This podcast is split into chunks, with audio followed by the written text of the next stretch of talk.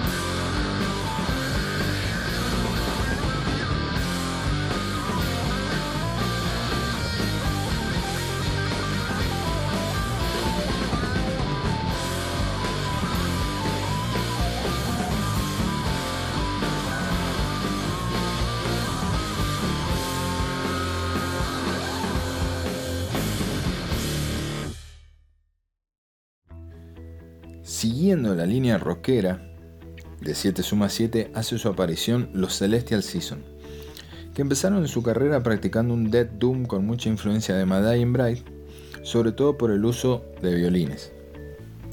Después de su segundo disco Solar Lovers, un muy buen disco que conocí gracias a leer una nota en la vieja revista Madhouse, se va al cantante que tenían y meten a otro cantante mucho más melódico que se amalgama mejor con el cambio de estilo que ellos querían hacer, que estaba más cerca de un stoner rock o de un rock alternativo.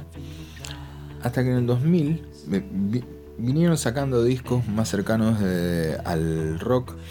Em, yo no me acuerdo mucho cómo se llama uno del 98, está bueno ese también. Hasta que en el 2000 sacan Lunchbox Dialogues, en, que la banda está mucho más afianzada en el estilo de rock alternativo o stoner rock. De ese disco suena el segundo tema que se llama Shark and Razors, donde demuestran su total viraje hacia terrenos del rock alternativo sin nada que los haga prever su pasado extremo. Un tema muy agradable con el cantante cantando muy bien las estrofas, un sonido amigable y en el medio tiene una zapada como se solía hacer en la escena de Stone Rock de ese año. Shark and Razors de Celestial City.